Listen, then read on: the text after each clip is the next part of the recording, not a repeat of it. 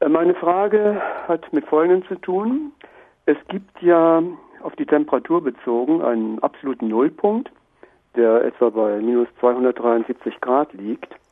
Und beim Lesen eines Artikels über zu entwickelnde Fusionsreaktoren vor kurzem, in denen Millionen Grade erzeugt werden, habe ich mich gefragt, ob es ein Maximum an Temperatur gibt oder ob die Temperaturskala nach oben hin offen ist.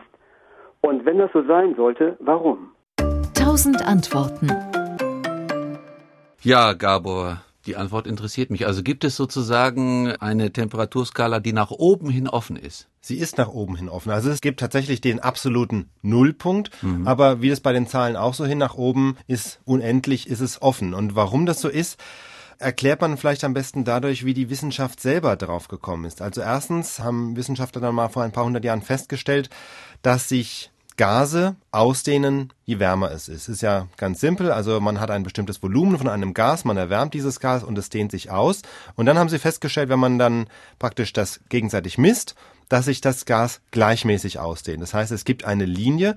Je wärmer es wird, desto wärmer wird das Gas. Wenn man jetzt diese Linie zurückverfolgt, das heißt, es immer kälter werden lässt, dann kommt man irgendwann zu dem Punkt, dass das Gas überhaupt keine Ausdehnung mehr hat. Es schrumpft sozusagen in sich zusammen. Und das kann man ausrechnen, wo dieser Punkt wäre. Und so hat man also das erste Mal diesen absoluten Nullpunkt errechnet. Der wäre dort, wo das Volumen des Gases praktisch null ist. Allerdings kann man sich vorstellen, das geht ja auch irgendwie nicht, ja, dass dieses Volumen null ist. Das ist eine Extrapolation und dann kommt natürlich hinzu, bei Gasen ist es ja auch so, irgendwann, wenn es kälter wird, werden die erstmal flüssig und dann werden sie fest. Also dieses reine Modell funktioniert natürlich in der Praxis nicht. Dann kam also wissenschaftshistorisch dann auch gesehen der nächste Ansatz, dass man gesagt hat, gut, also es wird zwar immer kälter, aber was ist denn überhaupt Temperatur? Temperatur ist ja im Grunde, was wir als Temperatur fühlen, ist die Bewegungsenergie, ist die Bewegung der einzelnen Moleküle in einem Gas, aber auch in einem Festkörper. Das heißt also auch in einem Festkörper gibt die Temperatur an, wie schnell und wie intensiv die einzelnen Moleküle, die einzelnen Atome sozusagen wackeln.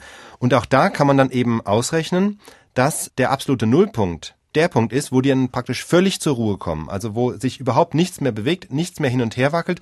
Und diesen Punkt, wo nichts mehr wackelt, den kann man experimentell nicht erzeugen. Und deswegen, wie bitte? Eine theoretische Größe. Es ist eine theoretische Größe, weil man kann die Atome und die Moleküle nicht zur absoluten Bewegungslosigkeit verdammen sozusagen. Dagegen steht zum Beispiel auch die Heisenbergsche Unschärferelation, wenn Sie sich erinnern, ja. haben vielleicht auch mal in der Schule gelernt. Also das ja. heißt, man kann nie mit Sicherheit sagen, ob sich was bewegt. Und diese Unsicherheit mhm. sorgt dafür, dass sich immer irgendwie was bewegt. Also dieser absolute Nullpunkt ist deshalb ein theoretischer Punkt, nie erreichbar in der Praxis. Herr Baumgärtner. Sehr interessant.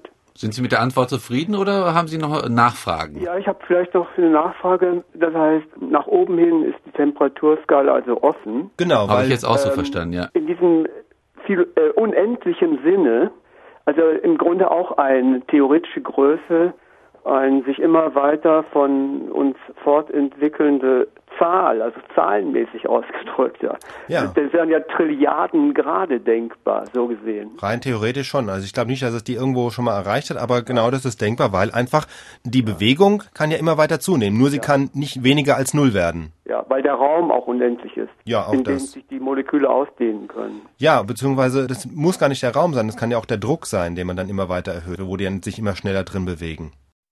SWR Wissen. Tausend Antworten.